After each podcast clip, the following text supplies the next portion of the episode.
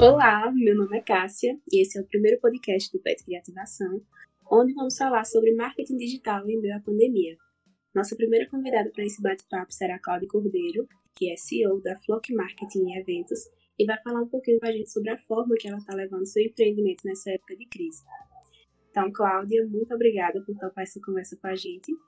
Então, já que a nossa primeira convidada é uma mulher brasileira e empreendedora, é válido dar um panorama do empreendedorismo feminino aqui no Brasil. Dados do Sebrae mostram que o nosso país tem aproximadamente 24 milhões de mulheres empreendedoras, que é um número expressivo com uma população de 209 milhões de habitantes, e demonstra a relevância das mulheres no empreendedorismo.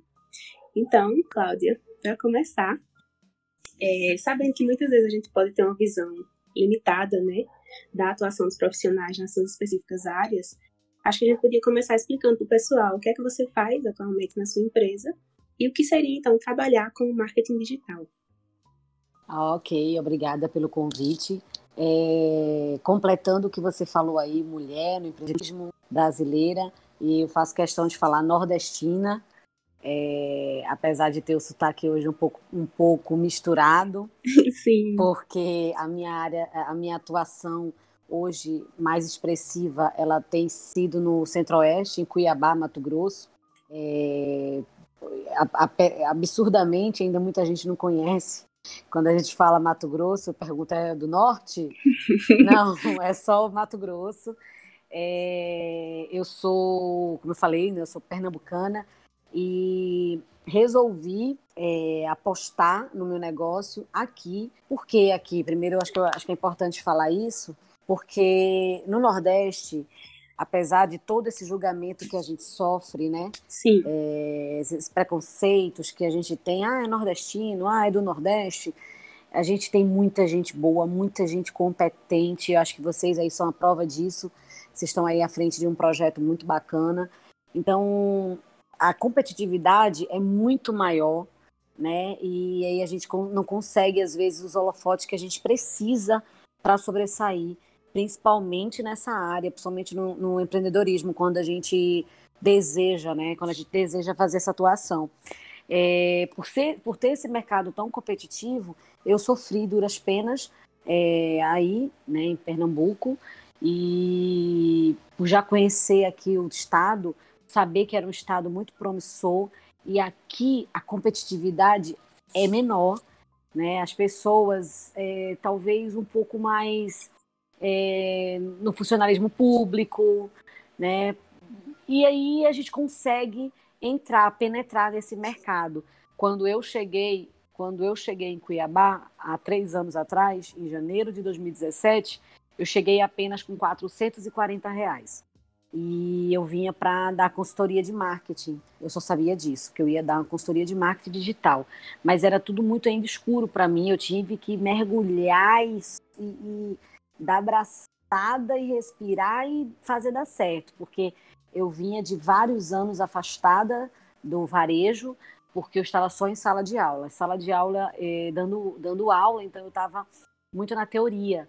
E aí eu tive, eu tive que dar muitas braçadas uhum. e aprender e pedalar, subiar, fazer tudo junto. Mas foi muito desafiador, isso fazia parte da minha personalidade, fazia parte das minhas características e aprendi muito sobre o mundo digital para poder entender. É, é, apesar de estar nos últimos anos atuando em sala de aula, eu já tinha sido por muitos anos de varejo, é, de comunicação, já tinha pass é, é, passado por veículos de comunicação e por empresas e com marketing. Sim. Só que estava tudo diferente, já não era mais o marketing offline. E aí eu precisava ir para o on, né, para o online, entender toda essa dimensão desse marketing. Uhum. E aí, com muito estudo, com muito empenho, com muita dedicação, todas as noites, quando deitava a cabeça, era para pesquisar alguma coisa nova, ver qual era a ferramenta que estava saindo, é, que tinha saído, para me ajudar, para eu poder é, agregar no meu negócio, para poder indicar para meus clientes.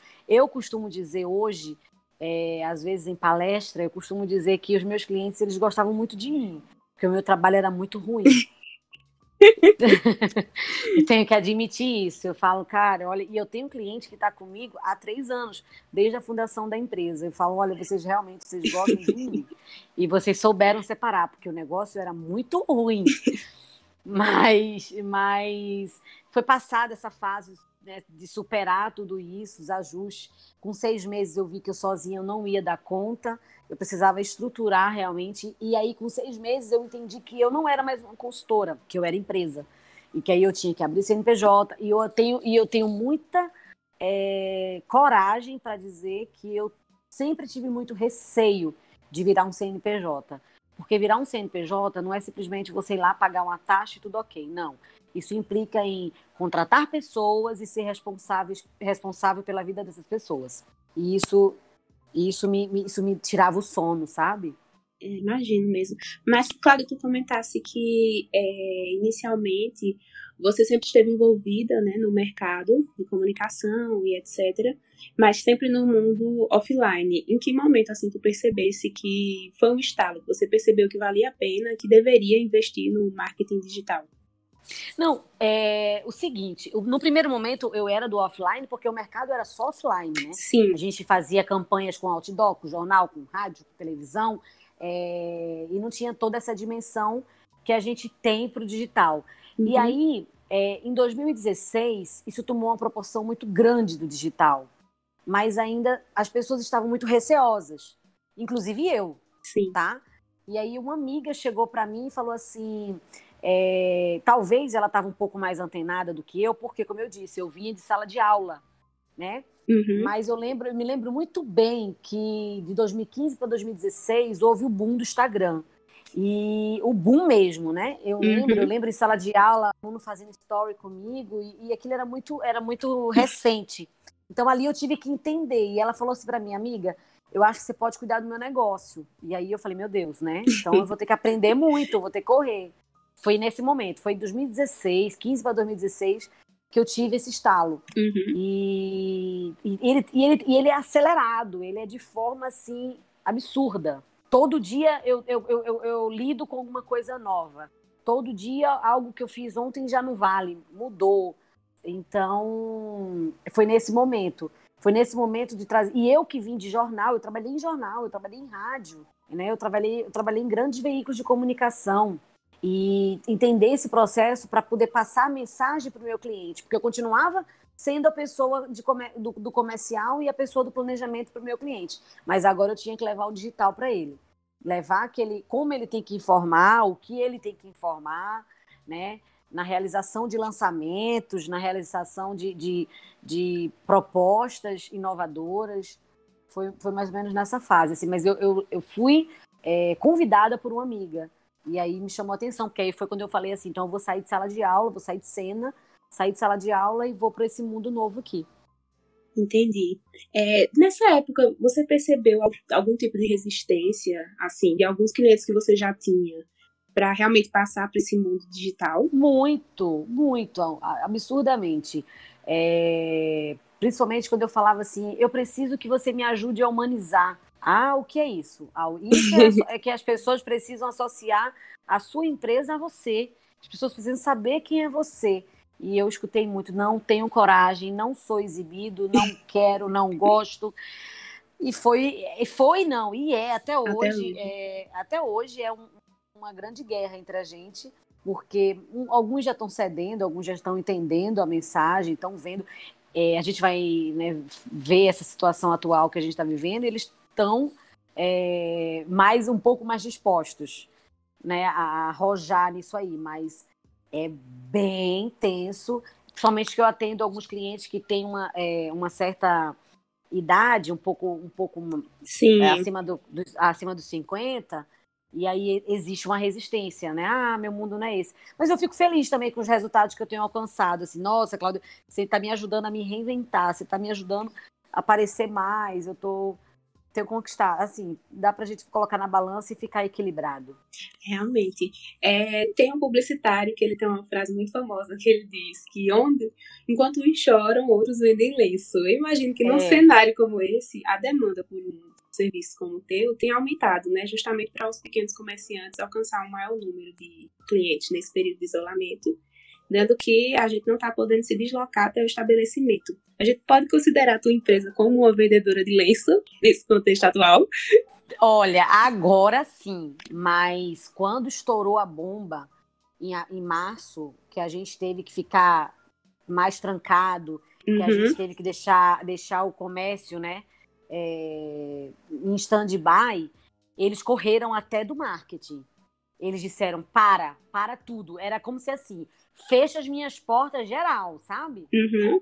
E aí eu, eu, a gente tentou, na hora, a gente, claro que a gente tentou, não, mas você precisa continuar, é, você precisa continuar comunicando, você precisa continuar informando para o seu cliente o que é que ele encontra no seu negócio, com você. Mas aí eles ficaram muito preocupados financeiramente. Não, Cláudia, não dá, eu não vou ter dinheiro para pagar, sabe? Então, eu, eu, não digo nem que eles continuaram fazendo sozinhos, eles não fizeram, mas é, eles trancaram a porta. E aí, agora, uhum. maio, eles, eles começaram a ver uma luz no túnel, sabe? Assim, ah, a gente já abriu as portas novamente, eu acho que dá para a gente pensar nisso novamente. Mas, assim, é, acredite, até, até da gente eles correram, porque o negócio foi bem assustador, né? É, quando vocês falaram aí sobre a, comentar sobre esse fato e como a gente está lidando, a gente está lidando com muita, é, com muita ousadia. Eu acho que a gente teve que ajustar nossos preços, para a gente não perder todos os clientes. Uhum. A gente teve que ajustar nossos preços para oferecer para novos clientes.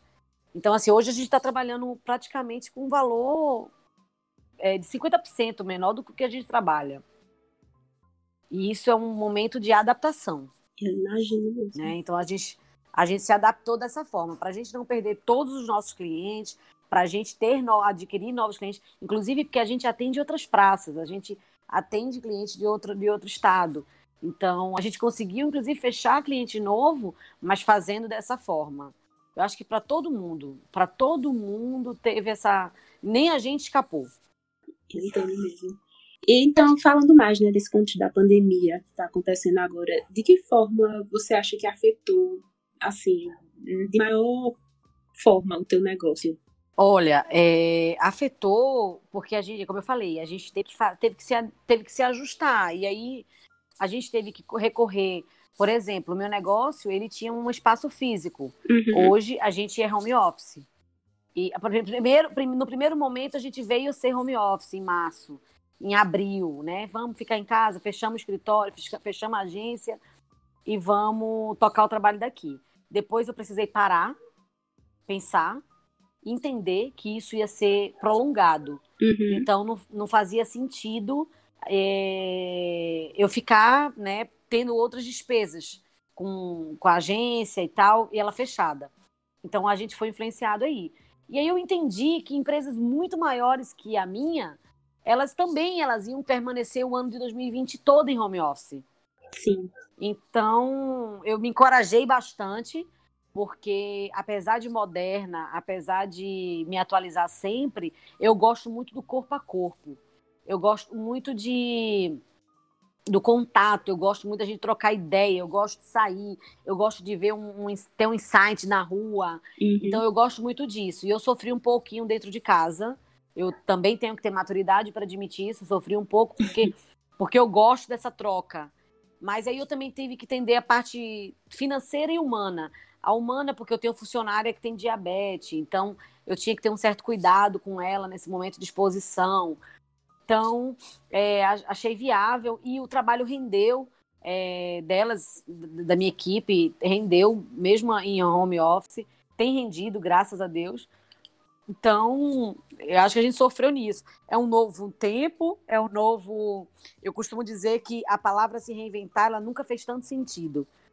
E a gente está se reinventando aí, a gente está ajustando preço, a gente está é, ajustando condição de pagamento, ajustando é, a parte física, operacional, né, ajustando tudo de uma certa forma. A gente tinha outros serviços que a gente entregava, como foto, é, vídeo e eventos que a gente está sem fazer, né? Então, a gente está se adaptando. Por exemplo, o cliente mesmo faz alguns vídeos e a gente faz algum tipo de edição Uhum. Para tentar atender. Não é a mesma coisa, mas a gente está. Eu, eu, eu tô falando o seguinte: eu estou otimista em falar salve-se quem puder. né? Verdade. Então, assim, a gente está tentando se salvar, principalmente a minha empresa, que ela tem três anos. É, e a gente, ela, ela ainda tá, ainda tá neném, né? Mas assim, gente, eu tô firme, eu não, não, não demiti ninguém, Uhum. é, não, não demiti ninguém, eu já vi empresas fechando, eu vi empresas de 40 anos, 30 anos, que já fecharam nesses três meses. E eu ainda, graças a Deus, ainda não, estou firme em pé, sem demitir ninguém. São quantas pessoas, Cláudia, que trabalham contigo atualmente? Comigo, quatro. Entendi. É, de que forma, então, tu veria o cenário posterior a essa pandemia, na tua área especificamente? Olha, a gente, eu já posso falar que a gente está vendo ele no posterior. É, a gente já está tá plantando ele já para o novo. Uhum. Vai ser mais lento, mas é gradual. É- é, acredito que a gente ainda tem mais uns meses nessa, nessa é, oscilação. A gente ainda tem uns meses, mas eu acredito, eu estou apostando muito e agora mais do que nunca, porque acredito que a gente passou por uns três meses inicial, inicial pelo, pelo seguinte, era novo tudo isso para a gente, né? A gente está de frente de um, um vírus, de um de algo que paralisou e prendeu a gente. Então a gente agora continua com ele, mas agora a gente está meio que se adaptando a viver com ele. Sim. Então, eu acredito que a gente é, vai agora conseguir recuperar, é, ter fôlego para recuperar o que a gente perdeu lá atrás, mas é, de uma forma de uma forma crescente, sem, sem, sem aquele alarme todo, sabe? Sim. É, eu também lido com a questão seguinte: tem muita gente que. é, ah, eu faço esse trabalho que você faz, ah, eu dou um jeito. E, e- então eu já lido com isso, eu já lido com essa concorrência amadora. Uhum. As agências, ela, hoje, elas concorrem com o amadorismo. E eu costumo dizer que se você quer passar seriedade, você tem que mostrar seriedade no seu trabalho, porque o seu cliente, ele conhece a sua linguagem e a, e a forma que você comunica. E aí é para isso que a gente tá, a gente tem é, investimentos altos em equipamento, é, em- em software. Então, assim, acredito que vai ser gradual, mas assim, eu acredito mais ainda um pouco. Acho que a gente ainda tem mais uns três meses para a gente respirar um pouco melhor. Sim. De aprendizado, é, o que tu acha que esse momento de crise trouxe como pessoa e também para a empresa? Nossa Senhora. Olha, eu hoje eu estou mais resiliente, é, muito mais resiliente, paciente, sabe? Uhum. É, muito mais. Eu sempre tive uma, uma grande facilidade. Eu não sofri. As pessoas falavam assim: ah, ficar em casa trancado. Eu isso eu não, não sofro, porque eu já amava isso. Já amava viver é, nesse, no meu mundo, porque eu costumo dizer: se você não conhece, se, se você não consegue se conectar com você mesmo, é, fica difícil. Então, vem, vem aí um vírus que te empurra para você se conectar, para você aprender a viver com você. Então, eu, eu acho que nesse aí eu saí em vantagem, porque eu já gostava muito dos meus momentos comigo mesma. Saio mais resiliente, mais paciente, mais equilibrada, é, dando mais valor a quem se fez presente nesse momento, as pessoas que fizeram, é, que não largaram a mão, né, dos amigos, os amigos de verdade, os familiares, os apoiadores do meu trabalho. Eu acho que a gente passou uma peneira, eu acho que foi bem importante. Houve uma peneira e espiritualmente cri- criei novos hábitos, né, pessoalmente falando, criei novos hábitos espirituais, eh, meditação, eh, um novo jeito de, de fazer oração, mas é, acredito que foi positivo. Apesar do estrago, apesar de todo esse estrago né, que a gente vê é, em vidas, que a gente vê no país, no mundo, mas ele foi positivo. Para mim, ainda, ainda assim, eu quero levar. Eu sempre. Eu, é, faz parte da minha personalidade, Sim. que é ver o lado bom das coisas. E eu acho que. Eu costumo dizer uma frase, sempre dizia, você falou aí que tinha um publicitário que fala uma frase, eu tenho uma comigo, que eu sempre falei, desde quando eu comecei com meus 440 reais até hoje. É, porque nesse meio termo aí, nesses três anos de empresa, hoje a gente ainda escuta assim, ah, a vida de empresário é muito bom, vida de empresário é, é, vida de empresário é assim, é assado, e as pessoas costumam ver os louros, né? Mas eu costumo, a minha frase é até a sorte precisa te encontrar trabalhando. Então, até para ter sorte, a gente tem que estar tá trabalhando. Então, de alguma forma.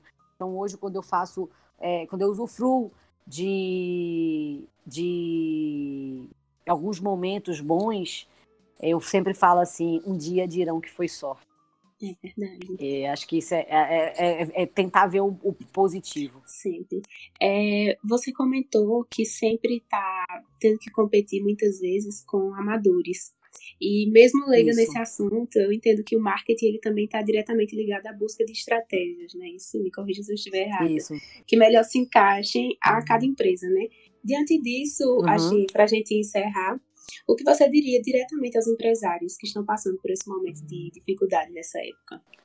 Olha, eu digo que se não tem uma agência, busque uma agência é, ou né, se tiver capacidade operacional e estratégica para criar novos produtos, criar uma nova ação para o seu negócio, é, ajustar as velas. Ajustar as velas é tentar o apoio que o governo está dando para pagar os funcionários, é, diminuir os custos, negociar dívidas. Então, tentar se equilibrar para passar por esse. É como se estivesse chovendo e a gente está com tudo alagado mas tentar segurar a onda, né? Realmente, eu conversei com alguns empresários, eu conversei com, com alguns e alguns disseram assim, não, para mim não dava, não dava mais, as pessoas não estão comprando, as pessoas não estão consumindo e isso me preocupou, sabe? Então, assim, é, são nas pequenas ações que, que a gente está se sobressaindo. A gente está, por exemplo, ah, o que, é que você está comprando? O que, é que você está comprando? O, o que você está comprando, você pode comprar de uma pessoa próxima, de um amigo, de um parceiro, sabe? Uhum. É, seja na. A gente tem uma cliente que está fazendo entrega de, de, do produto dela e está mandando uma mensagem com um bombom, é, outra está mandando uma máscara. E aí a gente está. Teve, a gente teve duas datas tão importantes, duas não, três datas tão importantes nesses três meses, que foi a Páscoa, Dia Sim. das Mães e Dia dos Namorados. Então a gente teve que é, é, continuar aparecendo, continuar mostrando para os nossos clientes. A gente orientou que eles continuassem se comunicando com, com, com o seguidor, com o cliente dele, porque ele precisava entender que ele estaria ali quando tudo, tudo isso passasse. E se comunicar para logo mais vender. Ou se comunicar e já vender alguma coisa. Né? Nem que eu esteja comprando para apoiá-lo. É... E aí acho, acho que o trabalho vem dando certo, está todo mundo no mesmo barco, não tem ninguém assim, nossa, estou é, bombando de ganhar dinheiro. Não, tá todo mundo. A gente, por exemplo, atende, a gente atende uma papelaria é, do segmento de papelaria e ela passou a vender aqueles termômetros para medir é, a febre nesse momento de, de da doença. É, passou a vender álcool em gel, passou... então assim, está criando subprodutos dentro do negócio dela. Né? Então, é isso. O que, é que eu posso acrescentar? Será que eu posso colocar algum outro produto dentro do meu negócio? É, subprodutos que agreguem, ou eu posso entregar algum tipo de qualidade no meu, no meu pós-venda para né, para me, me fazer presente na vida das pessoas. Então, assim, é isso, é ajustar. É como a gente mesmo, nós tivemos que ajustar nossos preços, ajustar nossa é, toda a nossa. E, e, continuamos entregando a mesma coisa. A gente diminuiu e continua entregando a mesma coisa para o cliente. Porque a gente acha que nesse momento é importante estarmos de mãos dadas. Pronto. Então, acho que é isso. Fica como é, aprendizado. Eu acho que, como o Claudio falou, o mais importante nessa época é ser positivo e exercitar a resiliência, como ela comentou. Eu, eu acredito que o seguinte, é, acrescentando, é, se, se não puder buscar ajuda, sabe, é, tentar estudar, tentar não se desesperar. Eu já escutei que tem empresário que não está dormindo, eu já escutei que tem empresário que eu já passei, eu passei por isso também no começo, porque eu queria me organizar a minha mente. Uhum. Mas eu acho que a ideia, a, a, a gente não pode, a gente precisa ter saúde mental. Então, se você não pode ter uma agência, procura. Acho que, por exemplo, a gente está com preço super em conta, então deve ter outros também em outros lugares. Então, se ajusta, sabe? Cria estratégia, comunica, vai para cima. Você também engaja, é, compartilha, é, busca amigos, parceiros, faz parceria de negócios. Então, assim, talvez a gente não possa estar tá fazendo o humano, tete a tete, mas faz o humano tecnológico, sabe? Cria, cria, cria ideias, estratégias. Então, assim, eu sugiro que é muito importante uma agência, mas se não puder, se não tiver realmente condições, busque é, ajuda de alguma forma. É verdade, já que entramos para a busca de agências, Cláudia pode deixar aqui seu contato, empresa, teu Instagram, para quem quiser entrar em contato. É, olha, a minha agência é a Flock Marketing e Eventos. O Instagram é FlockMKT e o meu é Cláudia Cordeiro BR. É, eu costumo, inclusive, não só falar sobre. sobre você, uma, uma vez me perguntaram assim: por que, que você tem mais seguidores do que a Flock? Porque as pessoas querem se comunicar comigo, Sim. né? E elas fecham o negócio comigo. Pra, pra, elas fecham o negócio da Flock comigo. Então, assim, para mim não tem problema se o número da Flock é menor. Eu quero comunicar a Flock. Então, eu comunico é, um conteúdo, eu comunico vida real, eu comunico humanização, porque eu acredito que cada vez mais é, a gente vai ter isso prevalecendo e os robôs saindo Criar de cena. realmente uma conexão né, com o cliente. Isso. Então é isso, eu acho. Muito obrigada, Cláudia. Por nada. Obrigada eu pelo convite. Parabéns pelo projeto de vocês. Obrigada. Então, assim, nós encerramos o primeiro podcast do Pet Criativação. Caso vocês queiram entrar em contato com a empresa Cláudia, basta acessar o Instagram deles pelo arroba flockmkt, flock é com CK. E caso tenham sugestões de temas para os próximos podcasts, é só enviar para a gente pelo nosso direct do Instagram, no arroba pet, criativacão. E é isso, até o próximo episódio.